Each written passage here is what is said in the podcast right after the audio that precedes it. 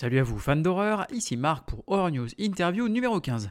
Pour cet épisode, j'ai eu la chance de rencontrer le réalisateur et acteur Stéphane Castan lors de la projection de son film Vincent doit mourir. Donc petit disclaimer, vous allez voir que le son est un petit peu différent de d'habitude, mais je l'ai enregistré donc dans le cinéma avant la projection. Bonne écoute. Alors, salut Stéphane et merci d'avoir accepté mon invitation. Euh, merci de l'invitation. Alors, est-ce que tu pourrais te présenter pour nos auditeurs qui ne le connaîtraient pas Ben, je suis Stéphane Castan, donc euh, le réalisateur de Vincent doit mourir. Donc, qui- va nous être projeté euh, tout à l'heure, en l'occurrence. Euh, quelles sont tes grandes influences ciné? Elles sont vastes et multiples. Euh, J'ai une cinéphilie qui s'est faite à travers à la fois les vidéoclubs et la salle, ce qui fait que j'aime beaucoup de choses et je ne pose pas de hiérarchie. Je ne pense pas qu'il y ait des objets nobles et des objets impurs. Donc euh, je vais au- autant aimer euh, Bresson, Eustache, euh, Chabrol que Peter Watkins ou Stuart Gordon ou Tony Scott. Ou tout, tout va m'intéresser. Ça marche. Alors, est-ce que tu peux nous parler un petit peu de la genèse du projet Vincent doit mourir? Alors la genèse du projet, en fait, ça part d'une proposition des producteurs du film, euh, Claire Bonnefoy et Thierry Lounas, qui m'ont proposé un scénario écrit euh, par euh, Mathieu Naert et qui avait été développé dans le cadre des, des résidences au film de genre que Capricci développe depuis euh, maintenant un paquet d'années. Et ça, ce scénario-là avait été développé lors de leur toute première résidence, je crois, en 2017, si je dis pas de bêtises. Ok. Comme je suis un garçon euh, bien éduqué, assez poli donc, euh, je dis que j'allais le lire, mais plutôt dans l'idée de le refuser, parce que bon, je suis plutôt parti euh, de l'école de j'écris ce que je suis, mais vice-versa. Mhm. Quand j'ai lu le scénario de Mathieu, ben, il y a, bon, déjà il y avait des choses qui croisaient moi, avec des choses qui m'intéressaient, euh, dont j'avais envie de parler.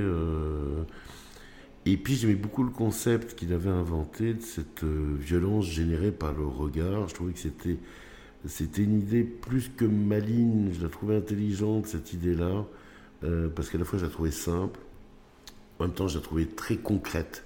C'est-à-dire que ça permettait de parler de ça sans, psychologie, sans forcément y poser un déterminisme.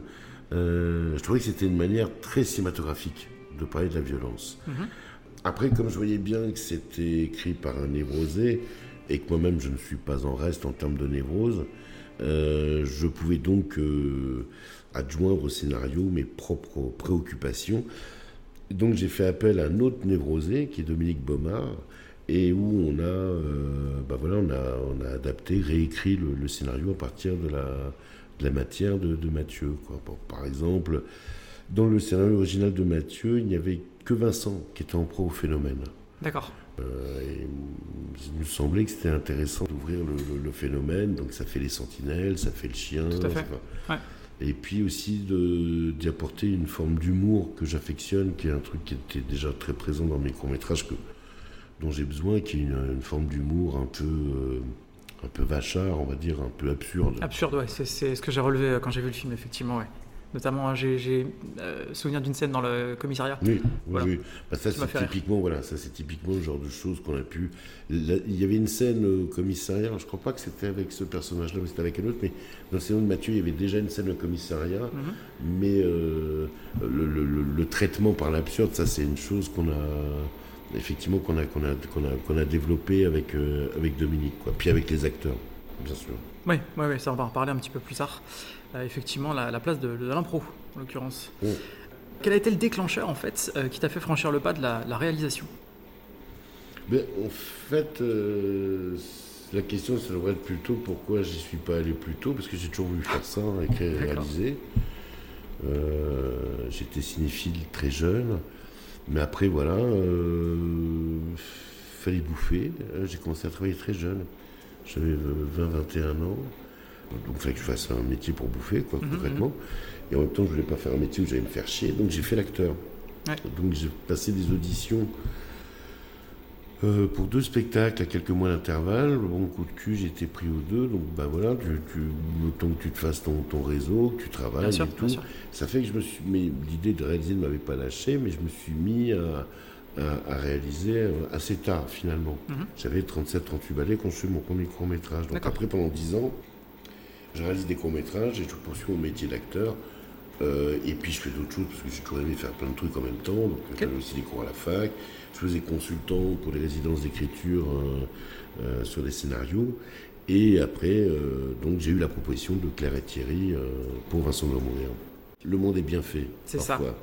Mais moi, je crois beaucoup à ça. Je crois, je crois beaucoup, plus qu'à des plans de carrière. Enfin, je pense qu'il y a des gens qui fonctionnent au plan de carrière, ça leur va bien. Moi, je sais que je fonctionne beaucoup à la rencontre. euh, et- Bien sûr. et comment parfois des commandes font que bah, finalement une commande est intéressante si tu arrives à en faire un objet personnel. quoi. C'est le cas en l'occurrence. là. Et puis ça t'a amené euh, beaucoup de, de rencontres, en l'occurrence. euh. Mais tout amène beaucoup de rencontres, toujours. Oui, ouais, c'est sûr, c'est sûr. Est-ce que tu peux nous, nous résumer un petit peu le, le film hein? Alors l'histoire de Vincent euh, doit mourir, donc il n'y a pas tromperie sur le titre, c'est euh, l'histoire d'un personnage qui s'appelle Vincent, à qui est euh, graphiste dans une grande ville, Lyon en l'occurrence, qui est un personnage qui n'est ni sympathique ni antipathique, on pourrait dire quelqu'un content de lui. Ouais. Et qui du jour au lendemain est victime d'un phénomène bien curieux. Les gens le regardent et tout d'un coup quelque chose change euh, dans le- sur leur visage. Tout à fait. Et tout d'un coup, il fonce sur lui pour lui péter la gueule. Au bout d'un moment, il comprend que c'est plus que pour lui péter la gueule, c'est carrément pour le tuer, Ouais. ce qui n'est pas sans poser problème dans sa vie quotidienne. Donc, il finit par, par fuir, par quitter la ville, aller à la campagne, se, se confiner, pour ainsi dire, en pensant que ça va aller mieux. Et ça va aller mieux, bien sûr, ça va être pire, puisqu'en plus, il va tomber amoureux de quelqu'un, Margot.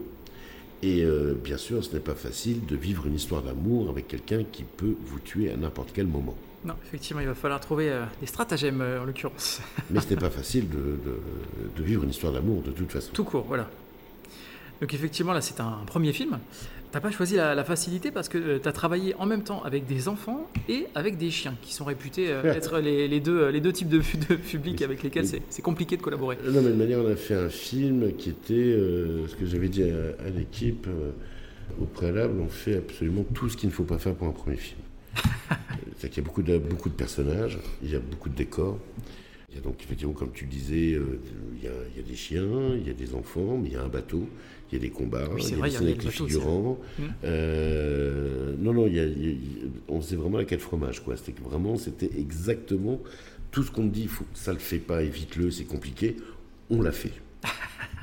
Donc, comment on s'en tire Ben, on s'en tire par, euh, moi, ce qui me semble hyper important, euh, c'est par l'équipe. Il faut avoir euh, une putain d'équipe. Et euh, on a eu du bol, puisque c'est- on a eu une putain d'équipe. ouais. Moi, je, je tenais beaucoup, parce que c'est déjà comme ça que je bossais sur mes courts-métrages, mais à ce qu'on on fasse un film de troupe. Alors, Mhm. ça me vient sûrement du théâtre, mes, mes longues années dans le théâtre public, mais, mais moi, je crois beaucoup au, travail collectif. Je n'aime pas du tout le, cette façon de faire, euh, souvent propre au cinéma, d'être euh, dans, une chose très pyramidale et tout. Je, je moi, je préfère que voilà, la parole se, se partage, qu'elle s'échange, que, le, que tout le monde donne son point de vue. Bon, il y a bien sûr à l'arrivée un connard, en l'occurrence moi, qui va prendre des décisions, mais j'aime bien que ça, ça brasse, quoi. Ouais. Donc, faut surtout pas avoir peur du talent des autres, au contraire, faut, faut, faut la- faut- faut l'accueillir. Et euh, en, en ce qui concerne, parce que là tu parlais des enfants et des chiens, euh, sur les chiens, on a bossé avec quelqu'un de formidable qui s'appelle Victorine Renwald, qui n'est pas dresseuse. Elle, elle est vraiment, elle travaille sur le comportement. Euh, elle travaille plutôt dans le théâtre, Victorine. Elle fait faire des trucs elle est aux chiens sur scène qui sont absolument incroyables. Puis en plus, sur scène, Ouais, D'autant plus, ouais. là, euh, c'est son filet. il n'y a pas hein. de filet, ouais. Mm. Et elle m'expliquait une chose que j'ignorais complètement. Elle me disait que très souvent, quand elle voit des, des chiens à l'écran, elle me dit on voit qu'ils ne sont pas heureux, qu'ils sont stressés, qu'ils n'ont pas envie d'être là. Mm, mm. Donc le premier deal qu'on s'était fixé, c'était bah, que le, le- le chien à l'image euh, serait quelqu'un qui aurait son œil, son expertise, ne sente absolument pas ça. D'accord.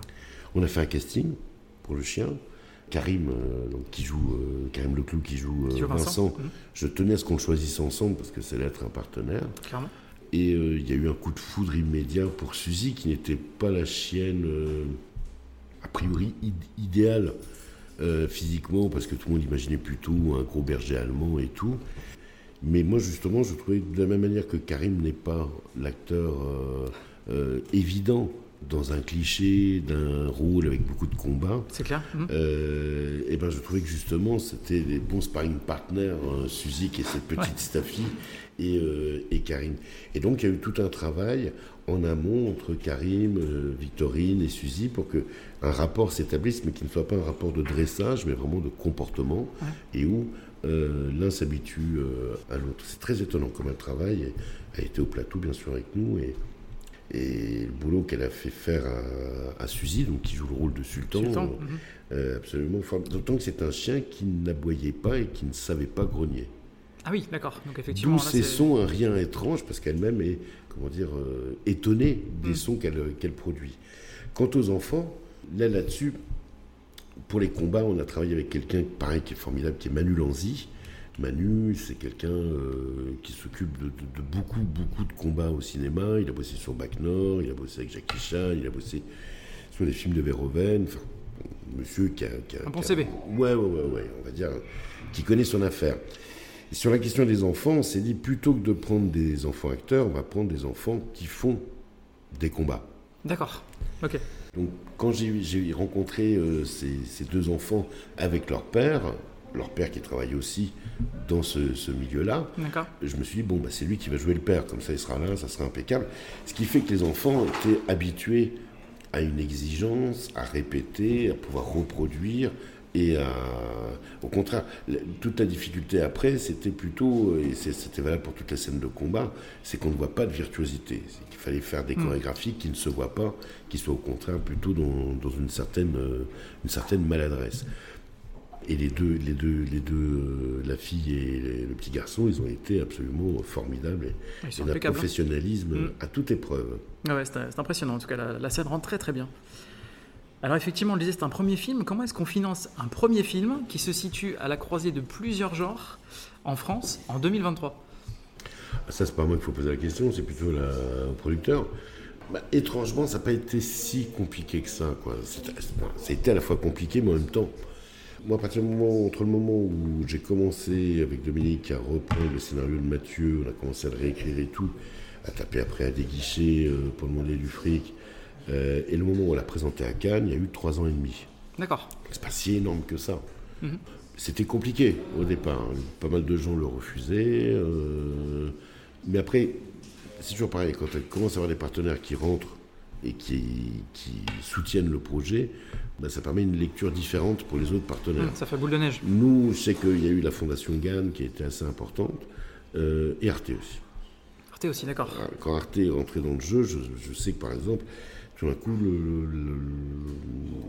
pour la commission de l'avance sur recette, j'ai bien vu que le projet n'était plus tout à fait lu de la même manière. D'accord. Alors effectivement, on le disait là, euh, donc premier film, comment est-ce que tu as vécu la, première du film du coup? Enfin l'avant-première même j'imagine. La première diffusion. à Cannes, tu veux dire? Voilà, directement dans le cinéma, euh, avec le public, avec. avec je sais pas comment tu le vis. Bah, moi, j'avais le Traxir, euh, toi, parce qu'il faut le présenter et tout. Évidemment. je, ne suis pas un traqueux, mais en revanche, bon, en plus, le film, on l'avait montré à peu de personnes, donc tu te demandes comment ça va être reçu et tout. Bon, quoi, après, bah, déjà, on était pris à Cannes, hein, donc, euh, si tu veux, déjà, il y avait ça, hein, quand même. Et ça rajoute une couche. Hein. Bah, oui, enfin, ça rajoute une couche de. C'est joyeux, quand même, tu vois. Ah oui, c'est clair. On va pas faire les feux Donc, ça, c'était extrêmement. Euh, incroyable. Mais bon, bah, dès la première projo, j'ai vu en tout cas une chose qui était évidente, c'est qu'il n'y avait pas malentendu. Le public, euh, puis tu le sens, quoi, tu, l'entends dans les réactions. Les gens chopaient le, film à l'endroit où nous, nous le souhaitions aussi. Quoi. C'est-à-dire qu'ils voyaient bien le film que nous, on avait voulu faire. Donc euh, mhm. tu, tu le vis bien. quoi. Alors effectivement, on, en parlait tout à l'heure, beaucoup de, beaucoup de réalisme dans, ce film, euh, au niveau des combats, au niveau du, choix du casting, du coup, euh, au niveau des maquillages aussi. Pourquoi ce choix du, réalisme? C'est vrai qu'on est plus habitué au cinéma à voir euh, des choses très, bah, encore une fois, voilà, chorégraphiées, avec tous les stéréotypes possibles. Bah, ça me semblait pas juste. Je trouve que très souvent, quand on filme la violence aujourd'hui, ça peut être, ça peut être sympathique ou non, mais j'ai l'impression qu'en tout cas, on, finalement, on, montre pas de la violence, on montre, on, montre quelque chose d'assez inoffensif. Quoi. C'est fun maintenant la violence. Oui, c'est fun, c'est vrai, je comprends. C'est, fun, quoi. C'est sympa. Euh, on a des corps euh, qui n'existent pas, quoi. Enfin, des corps euh, hyper taillés. on a des, chorégraphies extrêmement virtuoses, une caméra virevoltante. C'est déréalisé. Ce qui fait que, bon, après, ça, moi, c'est des choses que je peux aimer, hein, quand c'est John Woo, Tarantino, ou, certains cinéastes hongkongais. mais je trouve que ça a posé un standard, mhm, mhm. Euh, un certain formatage qui, qui, me semble très curieux quand après c'est sur d'autres films quoi je pense par exemple je sais pas à l'empereur de Paris de Richer tout d'un coup ben les combats sont sont faits un peu de la même manière et je, trouve ça curieux en tout cas je ça en, en, tout cas pour moi ça n'a pas d'impact et je pensais que pour ce film où justement on a affaire à des corps ordinaires moi, je tenais à ce qu'on soit sur des corps ordinaires, même des corps tabous, euh, avec les enfants. Il me semblait qu'au contraire, il fallait qu'on s'approche euh, bah, de ce que moi j'ai pu constater euh, quand j'ai vu des gens se battre dans des bars. C'est que c'est sale, quoi. Ah oui, clairement. Les gens, il n'y a pas de pêche comme on voit au cinéma. Les gens s'attrapent les vêtements, se tirent les cheveux, ça se mord, ça se griffe. Et, avec Manu Lanzi, donc le, le, cascade, et Manu Dacos, le, chef-op, euh, c'était un peu voilà l'objet de nos réflexions. Il fallait qu'on soit là-dedans. Moi, j'avais envie que, ça soit euh, que le malaise soit créé là-dessus et que il me semblait que c'était pas juste de, faire un film qui traite de ça en faisant une violence qui soit sympa. Tout à fait. je comprends la, démarche, mais je trouvais ça, je trouvais ça cool effectivement que ça se, ça se, traduise à tous les niveaux en fait du film, ce désir de réalisme. Oui, et, parce que ça n'empêche pas qu'il puisse y avoir, parce que j'aime pas l'esprit de sérieux, donc ça n'empêche pas l'humour, mais néanmoins, je n'avais pas envie qu'on soit dans quelque chose de dérisoire hmm. et qu'on soit dans une chose inoffensive en termes d'impact de, violence. Et je pense que si certaines personnes trouvent le film violent, il me semble que la, violence, on, enfin, on, dire, on est habitué quand même à des images violentes, mais c'est parce que ce sont des corps ordinaires. Après, on est dans un réalisme très relatif, parce que c'est pas si réaliste que ça. Le réalisme, tu l'as l'image, tu l'as à travers les, corps, mais au niveau du son, les impacts, les coups mm. sont tout sauf réalistes. Ah bah, il, faut, que ça ils, ils sont dix fois plus forts qu'ils ne devraient l'être. Mais c'est ce frottement entre le son et l'image qui crée tout d'un coup l'impact. Bien sûr. Mm. Alors, il n'y a, pas d'explication sur l'origine du phénomène euh, durant le film. Pourquoi ce choix, justement? Parce que je, sais que ça, peut être. Euh, il y, a des gens, qui, euh, une certaine partie du public qui peut certainement te reprocher un peu le truc. Il n'y a pas de règles claires. il y a des gens qui aiment bien avoir les règles claires. Oui, bien sûr, mais c'est des gens qui ont besoin d'être rassurés. Je comprends, on veut tous être rassurés. mais, mais moi, je voulais justement pas rassurer. C'était déjà présent dans le salon de Mathieu, et moi, c'était la chose qui m'intéressait justement, c'est qu'il n'y ait pas d'explication. Et, et, je sais que c'était souvent demandé qu'il puisse y avoir, justement, qu'on rendre ça rationnel. Et moi, ça m'intéressait absolument pas. Hein, parce que moi, justement, j'avais envie de tirer le film aussi du côté presque de Buñuel. C'est-à-dire sur une chose où il n'y a pas d'explication, c'est mmh, comme ça. C'est arbitraire. Et même avec des règles qui changent, euh, je sais que souvent on me reproche, enfin on me reproche, en tout cas on m'indique que bah, s'il mettait du lunettes de soleil, ça s'arrêterait quoi. Euh, J'y avais même pas pensé, tu vois. Il y en a beaucoup qui y pensent. Mais, mais, euh, mais déjà non, parce qu'on avait filmé cette scène où il mettait des lunettes de soleil, ça n'empêchait pas de se faire attaquer. Mais euh, je l'ai coupé parce que je trouvais que c'était pas nécessaire, puis il fallait qu'on gagne du temps, etc. Et, euh, et que bah, c'est comme pour. On a traversé le Covid, on n'a pas tout compris sur le Covid. Non, clairement. Bah, là, c'est pareil. On comprend pas tout. Mais j'ai trouvé ça justement que ça rajoutait en, efficacité et en tension. Parce que c'est pas. Il voit quelqu'un et systématiquement la personne va l'attaquer. C'est tu te demandes est-ce que. Comment ça va se passer euh, par exemple, euh, la, scène où il se fait euh, contrôler par la gendarmerie. Je, tenais beaucoup à cette scène-là et ah je tenais à ce qu'il ne se passe rien. Et justement, il y, a, une, forte tension, parce qu'en plus ils ont des armes à feu et tout ça, ça peut aller très vite.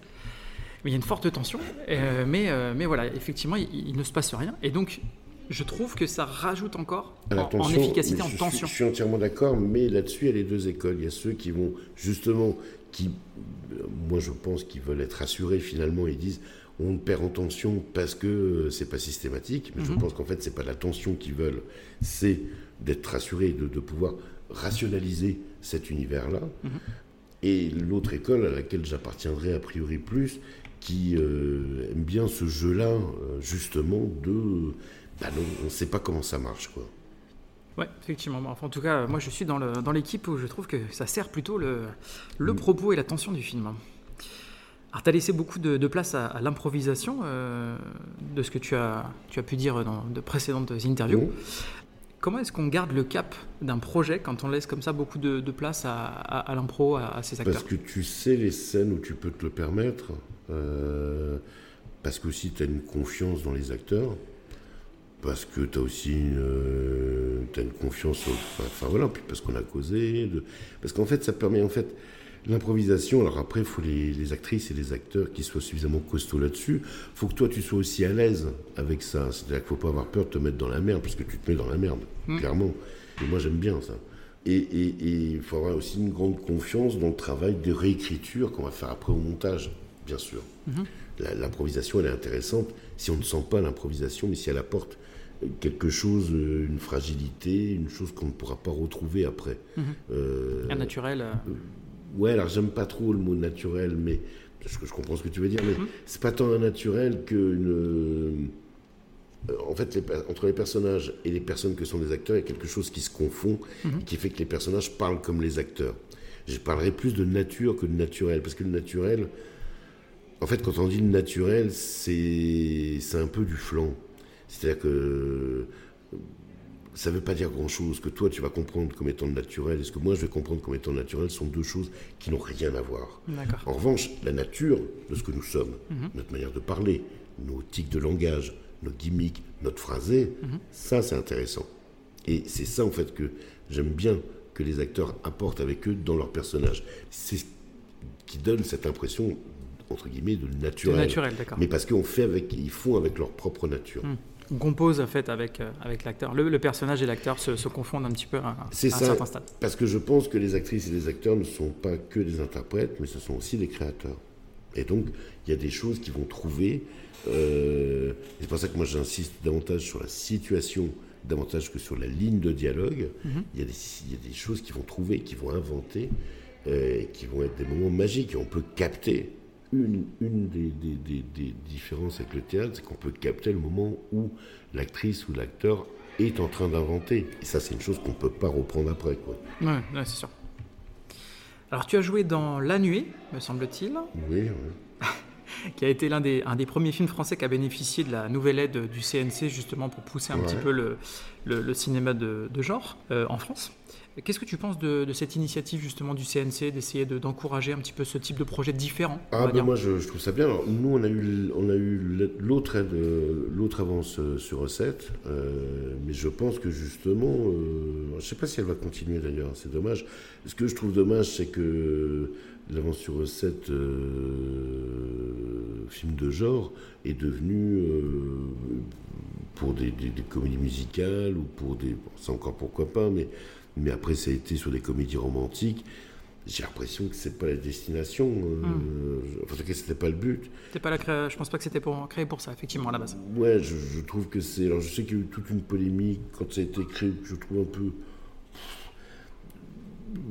Il y avait une polémique en disant que ça enfermait le, le genre dans une niche. Enfin, le genre est déjà dans une niche. Donc, Oui, il a pas besoin de ça, oui. euh, donc le fait au moins d'avoir l'assurance que trois films de genre par an, parce que c'était ça l'idée, Mhm. soient aidés, je pense que c'était ça, reste une bonne chose, et je pense qu'en plus ça peut favoriser, j'en suis la preuve, l'avance classique à aider des projets de ce type. Tout ça, crée, ça crée une dynamique. Et euh, je pense que oui, non, je pense que c'est tout ce qui peut de toute façon aider le- le- le- le- le- la production d'un cinéma euh, qui ne soit pas dans les canons classiques, qui peut peut la proposition française. narrations. Mhm. Tout, tout est bon à prendre. Ça marche. Alors j'ai vu qu'il y avait plusieurs références au travail de John Carpenter Oui. euh, dans le film, que ce soit dans, les, dans certaines scènes ou à travers, euh, personnellement en tout cas, j'ai trouvé que le thème musical principal oui, euh, me faisait penser moi du, à du Carpenter et, et apportait justement cette tension. Qu'est-ce que représente John Carpenter pour toi? C'est un réal que je trouve moi, c'est un réel qui était important quand j'étais ado, mais au même titre que d'autres, au même titre que Bresson. Donc, c'est encore une fois, hein, je trouve que c'est un, réel. euh, moi, dont j'aime le boulot, euh, dont j'aime l'œuvre, parce que bah, il fait un cinéma de. Il pratique un cinéma de mouvement, pas un cinéma d'intention. C'est un, des rares à avoir finalement marché dans les, dans les traces de Hawks. Oui, qui est son, son modèle, hein. Oui. absolu. Et il n'y en a pas beaucoup qui se revendiquent de Hawks. Et Hawks, c'est formidable. Enfin, et, je pense que euh, c'est un cinéma justement où il n'y a pas de psychologie. C'est un cinéma qui est. pour ça que je parle de cinéma de mouvement. C'est un cinéma où on est tout de suite dans l'action. où On ne va pas passer des, des- heures et des heures à faire de l'exposition, à parler de déterminismes sociaux. On découvre la nature sociale à travers les actes des personnages. Et je trouve que c'est infiniment plus politique, finalement, comme manière de faire, que de, de passer une demi-heure à montrer euh, dans quel milieu social ça se situe, euh, qu'on ait euh, une sorte de, de fiche de, de poste du personnage avant de le voir euh, rentrer en action. C'est vrai que c'est un, c'est un des gros points forts, je trouve, chez lui, c'est que au détour d'une petite scène, d'une petite action, d'un tout petit dialogue, en fait, tu comprends. Exactement. Voilà. Et on n'est Et pas c'est la force Voilà. Ouais. C'est qu'en fait, c'est un cinéma, euh, et moi, c'est un cinéma, enfin, en tout cas, avec lequel je, je me sens en, en complicité, en familiarité, parce que c'est un cinéma qui n'est pas sur la question du pourquoi, mais du comment. Mhm. Mais je trouve que, ce sont- que le comment est une question euh, très cinématographique. Alors, est-ce que tu aurais un conseil pour quelqu'un qui voudrait devenir réalisateur? De ne pas écouter le conseil, déjà, puis de faire. En fait, la vraie question, la vraie question que doit se poser toute personne, je pense, qui veut. euh, qui est agitée par, par le cinéma, c'est est-ce qu'il veut, est-ce que cette personne veut être ou est-ce que cette personne veut faire? Je vois ce que tu veux dire. C'est deux choses possiblement différentes.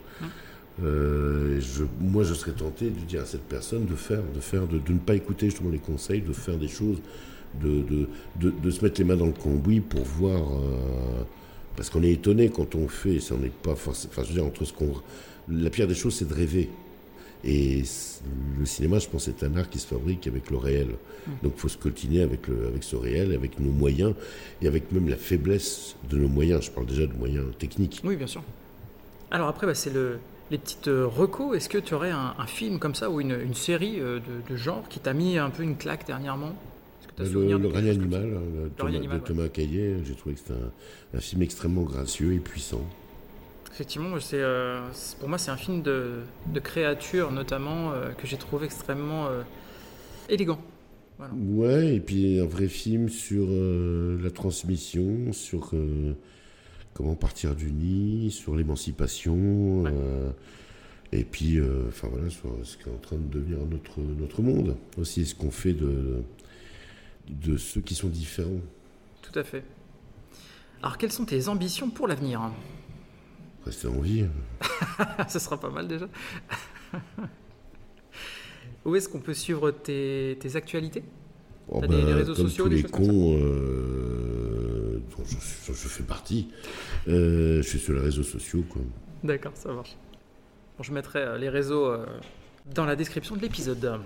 Alors, juste pour terminer, j'ai toujours des petites questions, euh, ce qu'on appelle rapid fire, plutôt Ouais, A ou plutôt B. Les questions à la con, là, oui. Exactement, les questions à la con. Donc plutôt série ou plutôt film Film. Plutôt VO ou VF Euh, VO. Enfin, ou alors les VF des années 60. Que, le bon, la brute et le truand, j'aime bien le voir dans- parfois dans sa VF euh, des années 60. Plutôt Carpenter ou Verhoeven Verhoeven. Plutôt cinéma ou home cinéma Cinéma, cinéma. Plutôt Alien ou Aliens Aliens. Plutôt gore ou horreur psychologique Je sais même pas ce que ça veut dire horreur psychologique. Donc, euh, je trouve ça complètement con comme expression. Euh, c'est quoi horreur psychologique? L'horreur psychologique, bah, c'est que t'as pas forcément de diffusion de sang ou de choses comme ça. Des- Ça, va, ça va plutôt, euh, ça, va, ça va plutôt se passer dans la tête du spectateur. euh, voilà, c'est des concepts Mais ça qui vont nous faire existe. froid ça, dans le dos. Il y a des gens, ils, ils prennent, euh, ils, ils catégorisent des films horreur psychologique. Ah bah horreur. Ah puis alors attends, parce que depuis quelques années, on a, on a même le elevated horror. Là, c'est carrément, tu vois, c'est de l'horreur, mais c'est pas trop de l'horreur quand même, tu vois. C'est trouve- de l'horreur sans, sans, sans y toucher en fait. Je, alors là, c'est comme Macron-Le Pen choisit pas, quoi. Et alors, pour terminer, plutôt Zombie ou La Nuit des Morts Vivants de Romero Oh, choisis, je- tu me demandes là entre deux, pre- entre deux grands, cu- deux grands crus, je choisis pas, je prends les deux. Ça marche. Eh bien écoute, euh, voilà, juste euh, pour parler un petit peu de, de Vincent doit mourir, à mon niveau en tout cas, j'ai trouvé que le concept était euh, bah, simple mais très efficace. Ça m'a rappelé bah, par exemple des concepts développés sur la quatrième dimension. Hein, on prend un concept, on le tient. J'ai trouvé ça très efficace. Le démarrage est rapide. Euh, là pour le coup, euh, voilà, ça te prend tout de suite à, à la gorge. Euh, la bande originale très efficace, la violence, comme je le disais, qui est assez, assez vi- viscérale. Les références, les maquillages aussi que j'ai trouvé très bon. Donc voilà, foncez voir le, le film. Eh bien écoute Stéphane, je te remercie énormément d'avoir pris du temps pour répondre à mes questions. remercie. Et puis donc bah, rendez-vous à tous dans les salles obscures. Merci à vous d'avoir écouté cette émission. Je vous invite à suivre aussi bien les invités que moi-même sur les réseaux sociaux. Je vous signale également que je suis maintenant sur YouTube, donc n'hésitez pas à aller faire un petit tour, ajouter des likes, vous abonner, et bien sûr sur toutes les plateformes de podcast, à me laisser un avis ainsi qu'une note pour aider le podcast à gagner en visibilité. Il ne me reste plus qu'à vous souhaiter bonne semaine et bon frisson.